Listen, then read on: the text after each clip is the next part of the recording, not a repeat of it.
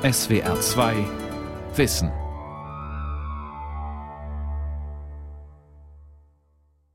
Mit der SWR2 Aula und dem Thema Entfesselter Kapitalismus, die Aktualität von Marx, am Mikrofon Ralf Kaspari. Warenfetischismus, die immer größer werdende Kluft zwischen Arm und Reich, Entfremdung, Ausbeutung, Entstehung eines Proletariats. Karl Marx hat als einer der ersten Sozialphilosophen die Charakteristika der modernen Ökonomie in scharfe Begriffe gegossen und einer harten Kritik unterzogen. Über dieses Thema habe ich mit dem Marx-Biografen Jürgen Neffe gesprochen und meine erste Frage an ihn war, ob er, Jürgen Neffe, das Kapital vollständig verstanden habe. Ich denke schon. In welchen Punkten? In allen? Ich hoffe doch. Also ich frage das natürlich ein bisschen polemisch, weil mit dem Kapital verhält es sich so wie mit Ulysses. Äh, alle reden davon. Die wenigsten haben es gelesen und noch weniger haben es verstanden. Das Werk, das Kapital, ist doch eminent schwierig. Ja, aber wenn man sich reinkniet, ich meine, Marx hat es ja nicht für Marsbewohner geschrieben, sondern für Menschen. Und wenn man sich ein bisschen reinkniet, es ist vor allen Dingen am Anfang schwierig. Also wenn man bis Seite 85 diese, sagen wir mal, schwierigen kategoriellen Herleitungen, äh, philosophischen Herleitungen verdaut hat, äh, wird dann nachher sehr lesbar. Also wenn jemand Angst vorm Kapital hat, würde ich sagen, fang auf Seite 86 an oder meinetwegen auf Seite 150, dann wird es wirklich leicht lesbar. Der Anfang ist schwer, so schwer, dass auch Fidel Castro nach 30 Seiten das wohl weggelegt hat und gesagt hat, das schaffe ich nicht. Kann man das Kapital auf einige Kernsätze reduzieren? Wenn man sich Mühe gibt, kann man das Werk von Marx auf ein paar Kernsätze äh, reduzieren, was natürlich dann dem Werk nicht wirklich gerecht wird. Aber ich behaupte sogar, dass ein, die Kernaussage, die Marx uns hinterlassen hat, in einem Wort zusammenzufassen ist, nämlich äh, das Wort Kontrollverlust. Marx beschreibt auf eine philosophisch-ökonomisch-politische Weise, dass der Kapitalismus auch ein endliches System ist, also irgendwann an ein Ende kommen muss und sich entwickelt. Und Kontrollverlust insofern, dass wir, das fängt bei seinen Frühschriften an mit der Entfremdung, das hat er aus der Religionskritik übernommen, dass wir Menschen ein System geschaffen haben mit dem Kapitalismus, das sich unserer Kontrolle entzogen hat. Wir werden von etwas beherrscht, was wir selbst in die Welt gesetzt haben, von unserer eigenen Kreatur. In der deutschen Ideologie sagen Marx und Engels, die Schöpfer verneigen sich vor ihrem Geschöpf. Das kommt dann noch aus der Religionskritik, äh, die in seiner Zeit junghegelianisch aufgeladen zum Beispiel sagte, Gott ist ja nur eine Erfindung des Menschen und Feuerbach sagt, in Gott beten die Menschen ihr besseres Ich an. Und Marx, äh, das ist ein, der große Schritt, überträgt das Ganze dann auf das Wirtschaftssystem, auf den Kapitalismus, der damals noch jung war und sagt, da ist ja das Ähnliche passiert. Ein von uns geschaffenes Etwas hat sich verselbstständigt. Und dann erst geht daran, dieses große Etwas äh, zu untersuchen. Und das lässt sich natürlich in wenigen Worten nicht zusammenfassen, aber auf eine gewisse Weise schon, weil Marx versucht zu verstehen, wie Wert entsteht. Kann man denn sagen, Herr Neffe, dieses Etwas, also das durchzieht ja auch leitmotivisch Ihr Buch, diese fremde Macht, in Anführungsstrichen fremde Macht, die uns zu kontrollieren scheint, ist das Kapital? Genau, das Kapital, Marx sagte auch, das Kapital ist ein, ein mit Wille und Vernunft begabtes Etwas, aber es ist nicht äh, Menschen. Also er meint nicht Kapitalisten, die sind zwar die Ausführenden, aber nach Marx sind sie in gewisser Weise auch Marionetten an den Fäden dieses Systems. Das Kapital ist ja insofern nicht lebendig, sondern es ist, wie Marx so schön definiert, auch nicht ein Haufen Geld, sondern Geld in Bewegung. Kapital ist sozusagen der Treibstoff, der dieses System antreibt, mit der merkwürdigen Eigenschaft, sich vermehren zu müssen. Das heißt also, dieses, was wir alle kennen, Wachstumskritik, äh, das ist immanent im Kapitalismus. Wenn es aufhört zu wachsen, und das hat Marx eben als erster so genau untersucht, wenn es aufhört zu wachsen, dann kollabiert es. Man kann es böse auch mit einem Krebsgeschwür vergleichen. Das muss auch wachsen, und zwar so lange, bis es seinen Wirt, äh, vernichtet hat, bis der Mensch oder das Tier, das Krebs hat, stirbt. Und ein bisschen so, das ist natürlich sehr metaphorisch gedacht, hat äh, Marx den Kapitalismus auch gesehen. Wir kommen gleich nochmal darauf zurück. Vorerst nochmal die Frage nach der Lektüre äh, Ihrer Biografie auch nochmal. Stellt sich für mich ganz klar nochmal die Frage, wer oder was war dieser Marx eigentlich? War er Soziologe? War er Ökonom? Ja, ja. War er Philosoph? Ja. War er Journalist? War er alles zusammen und darüber hinaus noch mehr? Mehr als die Summe dieser Teile. Also wenn, es ist immer ähm, interessant, die Summe der Teile zu bilden, dann kommt man nämlich nicht, nicht ganz zu Marx. Ich würde mal die Überschrift wählen, er war Wissenschaftler. Ich glaube, das würde er auch unterschreiben. An erster Stelle war er Wissenschaftler, ein wahrheitssuchender Weltversteher, Sie haben jetzt natürlich einen Punkt gar nicht genannt, auf den würden andere kommen. Politiker zum Beispiel war er ja auch noch mhm. und kein sehr erfolgreicher, wie ich finde. Und dann würde ich als Naturwissenschaftler eben auch noch das Prädikat anheften. Er war ein Theoretiker. Er hat versucht, eine Theorie der Gesellschaft und der Wirtschaft zu entwerfen. Auch eine ökonomische Theorie natürlich. Genau, eine, eine, also, eine Ökono aber es, es heißt ja auch Kritik der politischen Ökonomie, eine politisch-ökonomische. Er hat klar gemacht, dass man das nicht trennen kann, weil da ja eben Mächte auch unterwegs sind und Kräfte wirken, die eben nicht nur von der Wirtschaft bestimmt werden, das wissen wir alle, sondern eben auch von politischen Ereignissen äh, maßgeblich bestimmt werden. Er mh, hm, versucht eine Theorie des Kapitals zu formulieren, eine Theorie der Warenströme, überhaupt wie Ökonomie funktioniert, wie das Kapital fließt. Das Interessante und Faszinierende an diesem Mann ist aber in Bezug auf das Geld, er hatte ja sein Leben lang unter Geldmangel gelitten. Er hatte praktisch nie Geld. Er lebte von Schenkungen, von, vom Erbe, von Zuwendung und er entwirft hier eine Theorie des Kapitalismus, also der Kapitalisten und der ausgebeuteten Fabrikarbeiter zum Beispiel, hat aber, glaube ich, selten oder fast nie eine Fabrik von innen gesehen. Also weit wir wissen gar nicht, obwohl äh, natürlich sein Freund Engels an einer in Manchester eine Fabrik geleitet hat, aber offenbar hat Engels diese beiden Welten, Marx sehen und seine politische Welt getrennt. Er hat ja auch zwei Wohnungen gehabt. Marx hat schon immer wieder Geld gehabt, was auch vergessen wird, der hat ja auch Geld verdient ähm, als Korrespondent des, der damals größten Tageszeitung der Welt, der New York Tribune, hat er auch ein Einkommen gehabt. Er war vorher zweimal Chefredakteur der Rheinischen Zeitung, der Neuen Rheinischen Zeitung und hat auch durch Erbschaften immer wieder äh, größere Mengen Geld gehabt. Wir müssen es anders sehen, er konnte mit Geld nicht umgehen. Das gibt es ja heute auch noch. Irgendwo hat er bei der Stunde gefehlt und äh, oder seine Eltern haben ihm das nicht beigebracht. Er war so ein bisschen so ein hochbegabter, verwöhnter Prinzenjunge und ähm, dummerweise hat er eine Frau geheiratet, die die gleiche Eigenschaft mitbrachte, die Jenny von Westfalen, also Jenny Marx, dann konnte auch mit Geld nicht umgehen. Ja, fatal. So dass wir dann äh, sehen, dass der zwischen Theorie und Praxis nicht vermitteln konnte. Und äh, wenn dann mal größere Beträge reinkamen, also richtig nennenswerte Erbschaften, dann haben die die in einem Jahr durchgebracht. In dem Jahr wurde dann auch gefeiert.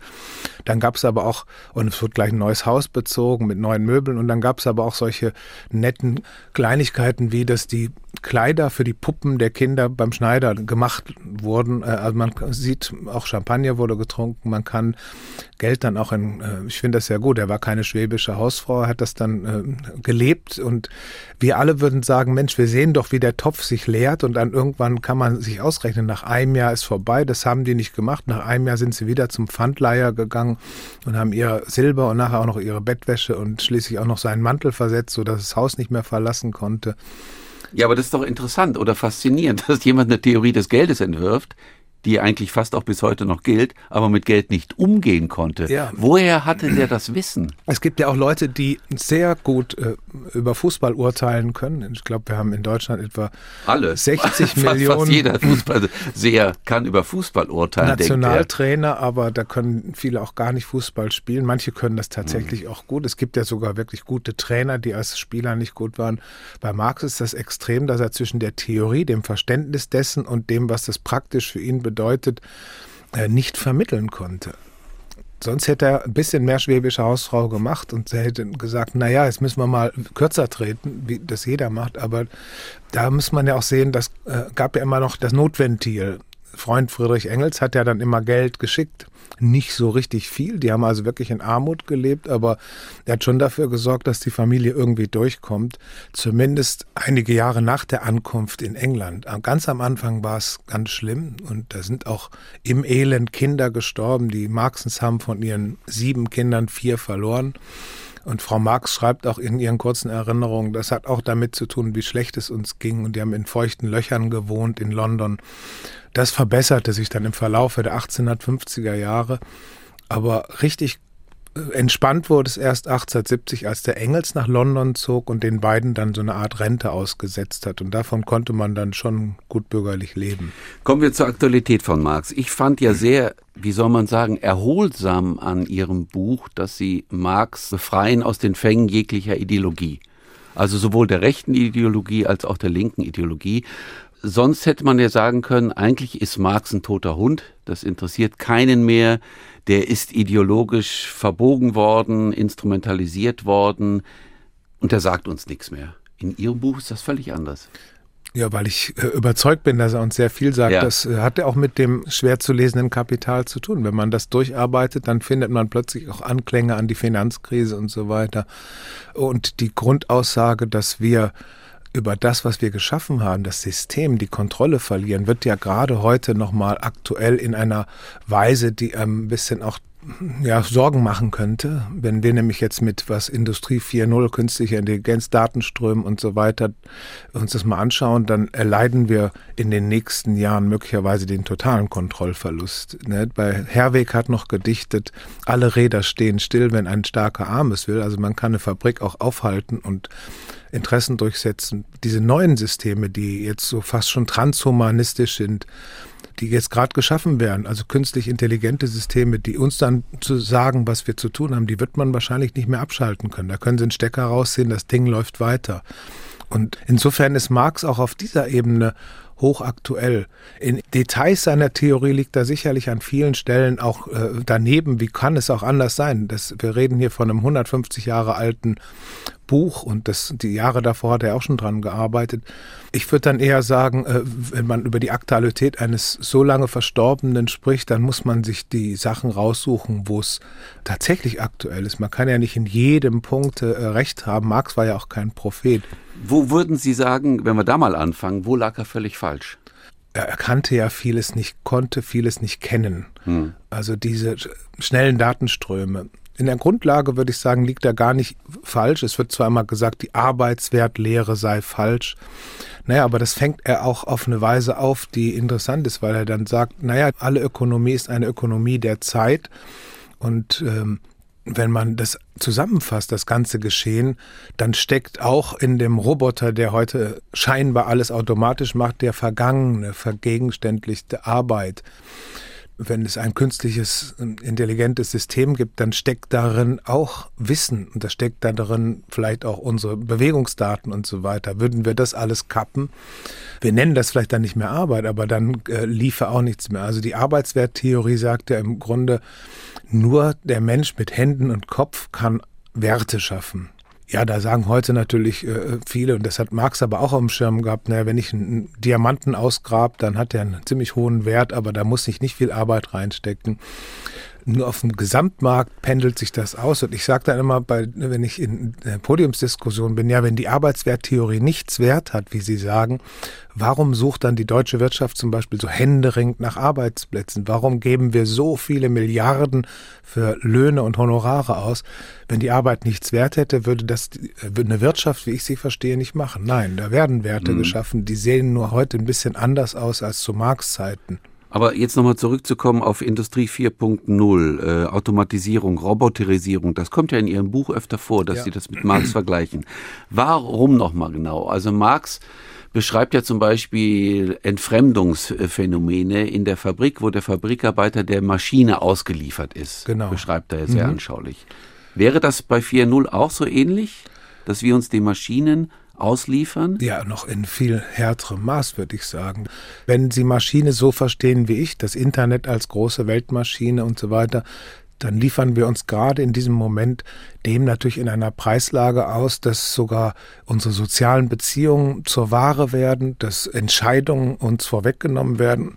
Irgendwann wird ihnen ihr System sagen, naja, an der Stelle, du kaufst besser ein rotes Auto, weil Leute von deiner Herkunft immer mit dem roten Auto weniger Unfälle hatten. Und irgend sowas wird dann passieren. Also Sie meinen, wenn ich Sie kurz unterbrechen darf, die Algorithmen sind klüger als wir mittlerweile. Klüger würde ich nie sagen. Ich bin In Naturwissenschaftler, ja.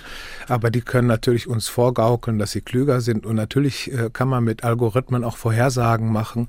Und wenn Ihnen jemand sagt, naja, äh, wenn du jetzt hier rechts abbiegst, ist die Unfallwahrscheinlichkeit halb so groß, als wenn du geradeaus fährst, dann fährt man vielleicht rechts, obwohl man weiß, geradeaus kommt man schneller durch und so weiter.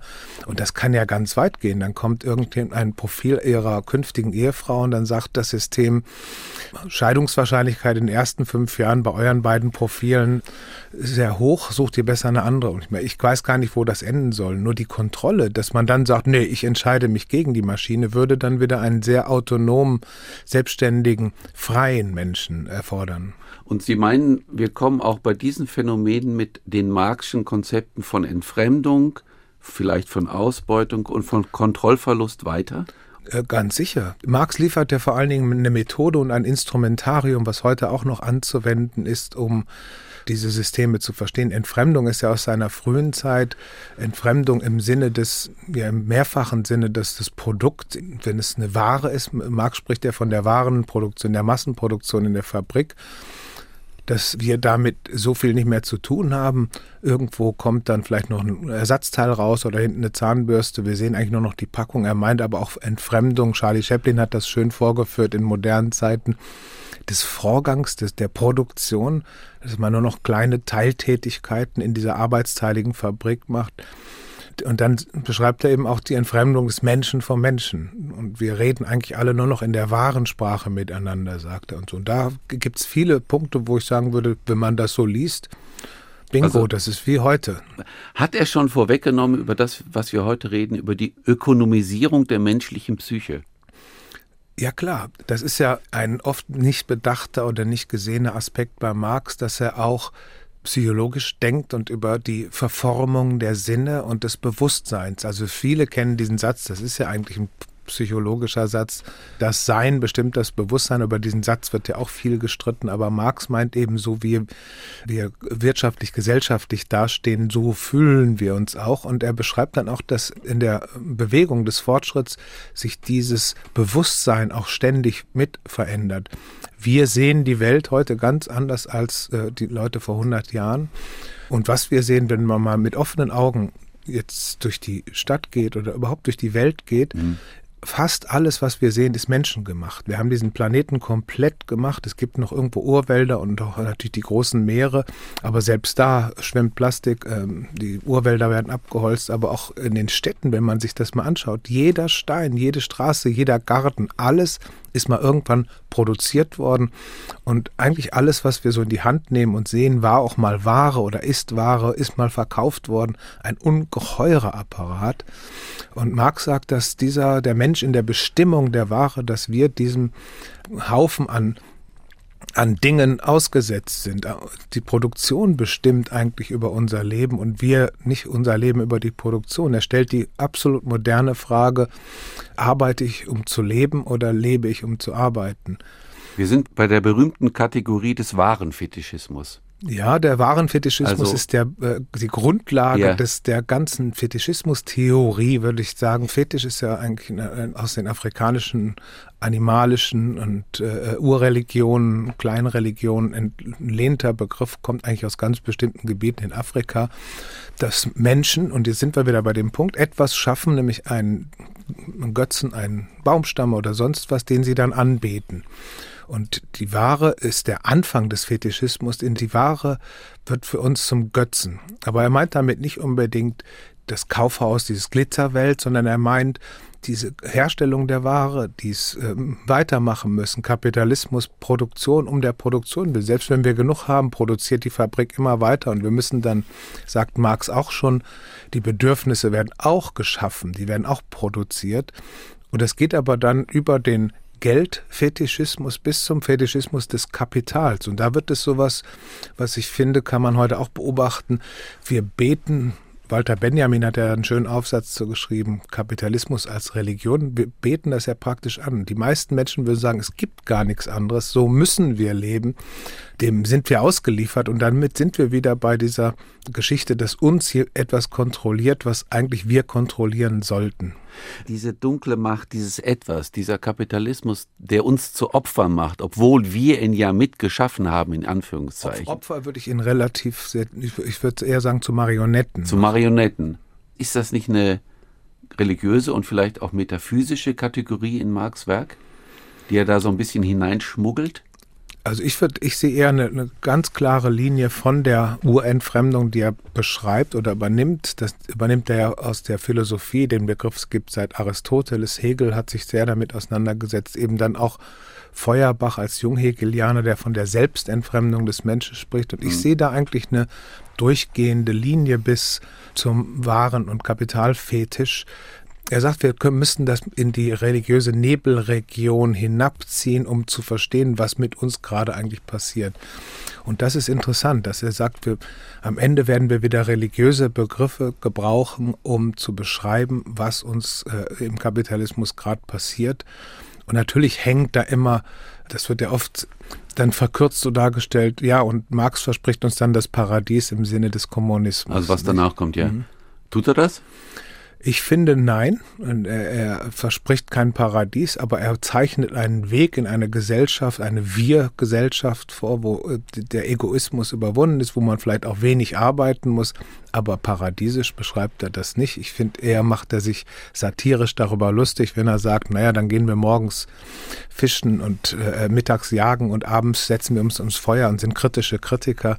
Da beschreibt er ja eher äh, die faule englische Gentry, also die Urkapitalisten. Nein, er meint schon eine Gesellschaft, wo die Menschheit gemeinschaftlich, nicht von Kadern oder irgendwelchen Leuten bestimmt, sondern gemeinschaftlich vielleicht so einen Grad von Intelligenz und Produktivität erreicht hat, dass sie jedem nach seinen Bedürfnissen, jedem nach seinen Fähigkeiten äh, äh, versorgen kann. Er ist ein Theoretiker, er hat eine Theorie erstellt, die äh, gewisse Rückschlüsse zulässt. Nicht? Der Kapitalismus reift nach seinem Gefühl, der reift und das haben wir auch alle erlebt, er schafft immer mehr Produktivkräfte. Marx sagt das ja schon fulminant im kommunistischen Manifest vorher, also sehr früh. Und er sagt, irgendwann ist es wie bei so einer Agave, es ist mein Bild, die blüht ganz wunderbar auf und bricht dann zusammen und auf dem Alten kann was Neues entstehen. Also den Kapitalismus einfach abschaffen, äh, zerschlagen, ist nicht Marx Ding. Und äh, wenn ich dann heute über Postkapitalismus lese, das ist ja auch ein, ein Thema in meinem Buch, dann frage ich mich immer ganz ängstlich besorgt, ja, wenn das wirklich möglich ist, wie der Marx uns gesagt hat, dass das mal zu Ende ist, was ist denn der Plan B? Wie geht es denn dann weiter? Ich muss Ihnen sagen, ich habe mit vielen Ökonomen gesprochen. Eine vernünftige Antwort habe ich nicht gekriegt. Meistens heißt es Chaos. Und dann habe ich gedacht, naja gut, dann ist Rosa Luxemburgs äh, Sozialismus oder Barbarei heißt dann heute Kapitalismus oder Chaos. Auch nicht gerade beruhigend, nicht? Aber Sie haben angedeutet, Marx hat die Entfesselung des Kapitalismus vorausgesagt.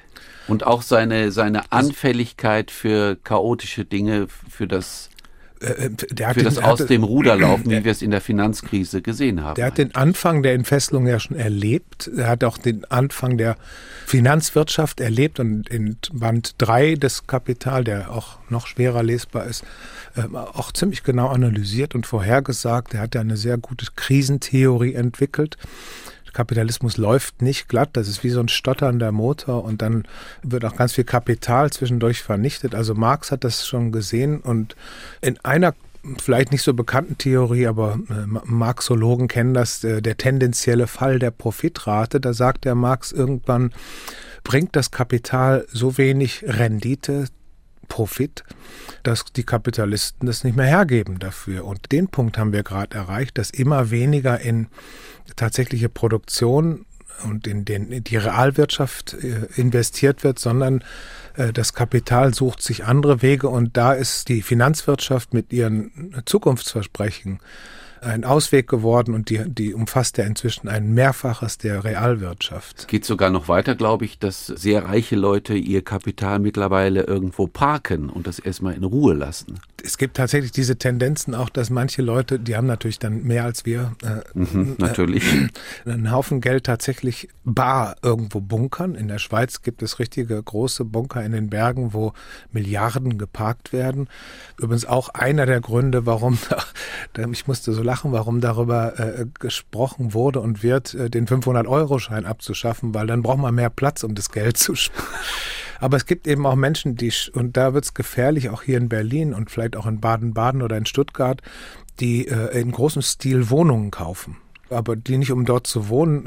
Ich habe in England sogar in London ganze Areale gesehen, da werden Wohnungen gebaut, die gar nicht mehr zum Bewohnen sind, sondern die werden wie Kunstwerke oder Oldtimer oder Aktien gehalten. Da gibt es einen Hausmeister im Haus die sind versiegelt, die Wohnungen, die werden äh, sozusagen wie Neuwohnungen und setzen nur darauf, wie bei einer Aktie, dass der Preis immer weiter steigt. Und das erleben wir jetzt hier auch, dass von äh, auch viele ausländische Investoren in unsere Städte kommen und in großem Stil Wohnungen kaufen als Kapitalanlage. Und äh, da wird es natürlich, da geht es wirklich an die Substanz dessen, äh, was ich ein Grundbedürfnis des Menschen nennen würde. Wohnen, Essen, Trinken, Energie und so weiter. Das hat Marx aber vorausgesehen, auch vorausgesehen. Also Grund dieses, und Boden heißt dieses es bei ihm, ja. Unproduktiv werden des Kapitals oder eigentlich das destruktive Element des Kapitals. Ja, es ist ja nicht unproduktiv. Es ist ja ganz komischerweise. Das ist ja aber es wird doch nicht zum Beispiel in Arbeit äh, investiert mehr oder in Unternehmen. Ja, es gibt natürlich auch, äh, das hat der Marx ja nicht übersehen, aber es ist jetzt nicht seine, der hat ja äh, an der Stelle auch eine damals aktuelle Theorie, die Grenznutzentheorie, nicht erkennen wollen. Es gibt natürlich auch äh, bei ihm die Überlegung, dass Werte sich steigern können. Ich meine, äh, die Tulpenzwiebelgeschichte ist ihm auch bekannt gewesen. Dass also Tulpenzwiebelgeschichte war die erste Blase, Finanzblase der in Europa ja, damals. Genau, äh, in Amsterdam. Im 17. Jahrhundert, oder? Genau, in Amsterdam. Und da, da war es einfach so, dass einfach ein Ding, was selten war, plötzlich wie Geld gehandelt wurde oder wie Aktien gehandelt wurde und im Preis explodierte. Und äh, irgendwann hatte eine Zwiebel so viel Wert wie ein Reitpferd und ja, diese Blase ist dann irgendwann zusammengebrochen. Das ist ja ein bisschen so wie ein Kettenbriefsystem. Das hat er natürlich auch schon gesehen und äh, ähm, spricht auch immer wieder über die Spekulanten. Und interessanterweise, wenn man ihn dann gut liest, sieht man wieder auch unsere Griechenland-Krise, unsere Euro-Krise bei ihm aufscheinen, weil er sagt, die Staaten begeben sich immer mehr in die Hände von Spekulanten. Er nennt das die Bankokratie, auch ein schönes Marx-Wort. Übrigens spricht er auch schon als erster von etwas, was wir heute kennen, nämlich arbeitendem Geld. Ne? Wir kennen, wir sagen ja, Geld, arbeitet. Geld arbeitet für mich. Ich schicke mein Geld zur Arbeit. Ja. Was eben bei uns jetzt aus dem Ruder läuft, ist, dass dieses arbeitende Geld mehr erwirtschaftet als der arbeitende Mensch. Und nach Marx, da sind wir wieder bei ihm, da wächst dieser Haufen Kapital, der natürlich dann immer weiter nach Anlagemöglichkeiten sucht. Daher kommen auch diese Bestrebungen, alles zu privatisieren, der schlanke Staat. All diese Dinge haben damit zu tun, dass das Kapital dringend nach Anlagemöglichkeiten sucht. Jetzt reden wir schon so, als sei das Kapital auch, auch sowas wie ein Mensch. Sein Protagonist, das Kapital, ist natürlich kein Mensch, sondern ist ein umlaufendes Geld. Herr Neffe, wir können leider nicht über alles reden, aber als Schlusswort sage ich noch, die Wirtschaftswissenschaftler, besonders die Jungen, die jetzt gerade studieren, sollten eigentlich wieder Marx lesen, denn aus meiner Sicht lesen sie viel zu viele mathematische Theorien, die sollten Marx lesen. Da gibt es eine erfreuliche neue Entwicklung. Ich habe mich hier für mein Buch auch an der Humboldt-Universität eingeschrieben als Gasthörer und habe dort einige Kurse gemacht und da festgestellt, dass die ganz jungen Leute tatsächlich wieder Marx lesen. Die organisieren sich sogar ihre eigenen Marx-Kurse, wenn die Uni die nicht anbietet. Also da ist gerade was im Umbruch, denn die verstehen, dass da einer, heute wäre es ein großes Team vielleicht, ähm, das er leiten würde, aber dass da einer versucht, ein Gesamtbild zu erstellen. Und die sind jetzt wieder interessiert daran zu verstehen. Das äh, macht auch junge Leute inzwischen nervös nach der Finanzkrise, dass wir sowas gar nicht auf dem Schirm hatten, nicht vorhersagen konnten. Und sie sagen, wir müssen wieder zu einer Gesamtanalyse kommen. Und die Möglichkeiten sind natürlich heute auch grandios, das zu machen. Also da hatte ich eher äh, ein gutes Gefühl, als ich aus den Hörsälen rausging, dass es äh, doch allmählich zunimmt. Und vielleicht noch Interessanterweise, äh, Präsident Macron wurde nach seiner Wahl von der Zeitschrift Elle gefragt, welches Buch würden Sie jungen Franzosen empfehlen? Und hat er gesagt, das Kapital, um die Welt zu verstehen. Ab Seite 86? Ja. danke für das Gespräch. Ich danke Ihnen, Herr Kaspari.